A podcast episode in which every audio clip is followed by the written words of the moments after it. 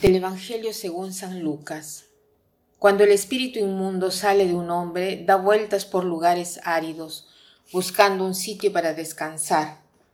Y al no encontrarlo dice, volveré a mi casa de donde salí.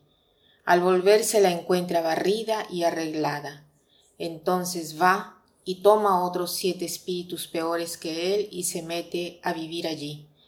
Y el final de aquel hombre resulta peor que el principio.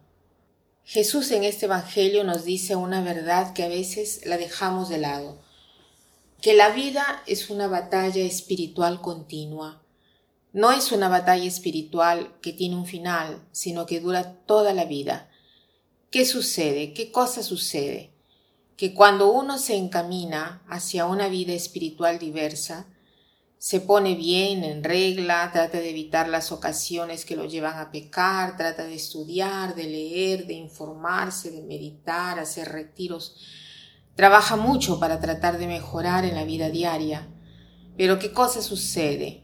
Después de un tiempo, lentamente, sin que se dé cuenta, recupera lo que en todo este tiempo le ha ido dando al Señor y termina haciendo las mismas cosas que hacía antes. Y a veces dice, yo desde que he iniciado el camino espiritual estoy peor y a veces es verdad que uno empeora, pero a veces no es verdad. Es que uno, cuando es consciente de lo que hace, parece ser que ha empeorado, pero en realidad es más consciente de lo que hace.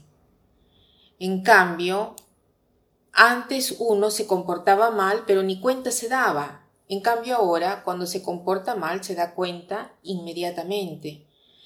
Es lo que sucede aquí, cuando dice Jesús, volveré a mi casa de donde salí al volver, se la encuentra barrida y arreglada. Esta persona se ha verdaderamente purificado, entonces, ¿qué sucede? Toma otros espíritus con él y empieza una batalla contra esta persona que se ha purificado y ha iniciado una vida espiritual. Pero no es que ha empeorado, es que ahora la tentación ¿no? es más grande y ahora los espíritus del mal son más fuertes contra él. Entonces, ¿qué cosa nos quiere decir Jesús con todo esto? No dejes jamás tu batalla espiritual. No debes pensar, yo no soy para esto, yo no, no me conviene iniciar una vida espiritual porque mira cómo se empeora, era mejor, era mejor cuando yo no estaba con el Señor, porque al menos no me daba cuenta y estaba mejor. Todas estas frases no tienen sentido. Tratemos en cambio de ser fiel en la batalla espiritual.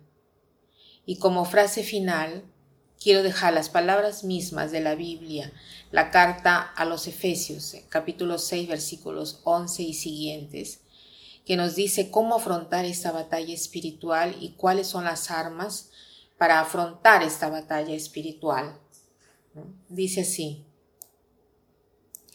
Vestíos de toda la armadura de Dios para que podáis estar firmes contra las acechanzas del diablo, porque no tenemos lucha contra la sangre y la carne, sino contra los principados, contra las potestades, contra los gobernadores de las tinieblas de este siglo, contra las huestes espirituales de maldad en las regiones celestes. Por tanto, tomad toda la armadura de Dios para que podáis resistir en el día malo, y habiendo acabado todo, estar firmes.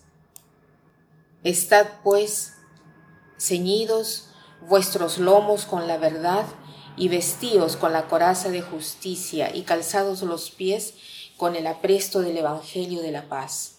Sobre todo, tomad el escudo de la fe, con que podáis apagar todos los dardos de fuego del maligno, y tomad el yelmo de la salvación y la espada del Espíritu, que es la palabra de Dios, orando en todo tiempo con toda oración y súplica en el Espíritu. Estas son las armas. Revistámonos de estas armas y llevemos adelante la batalla de la vida. Que pasen un buen día.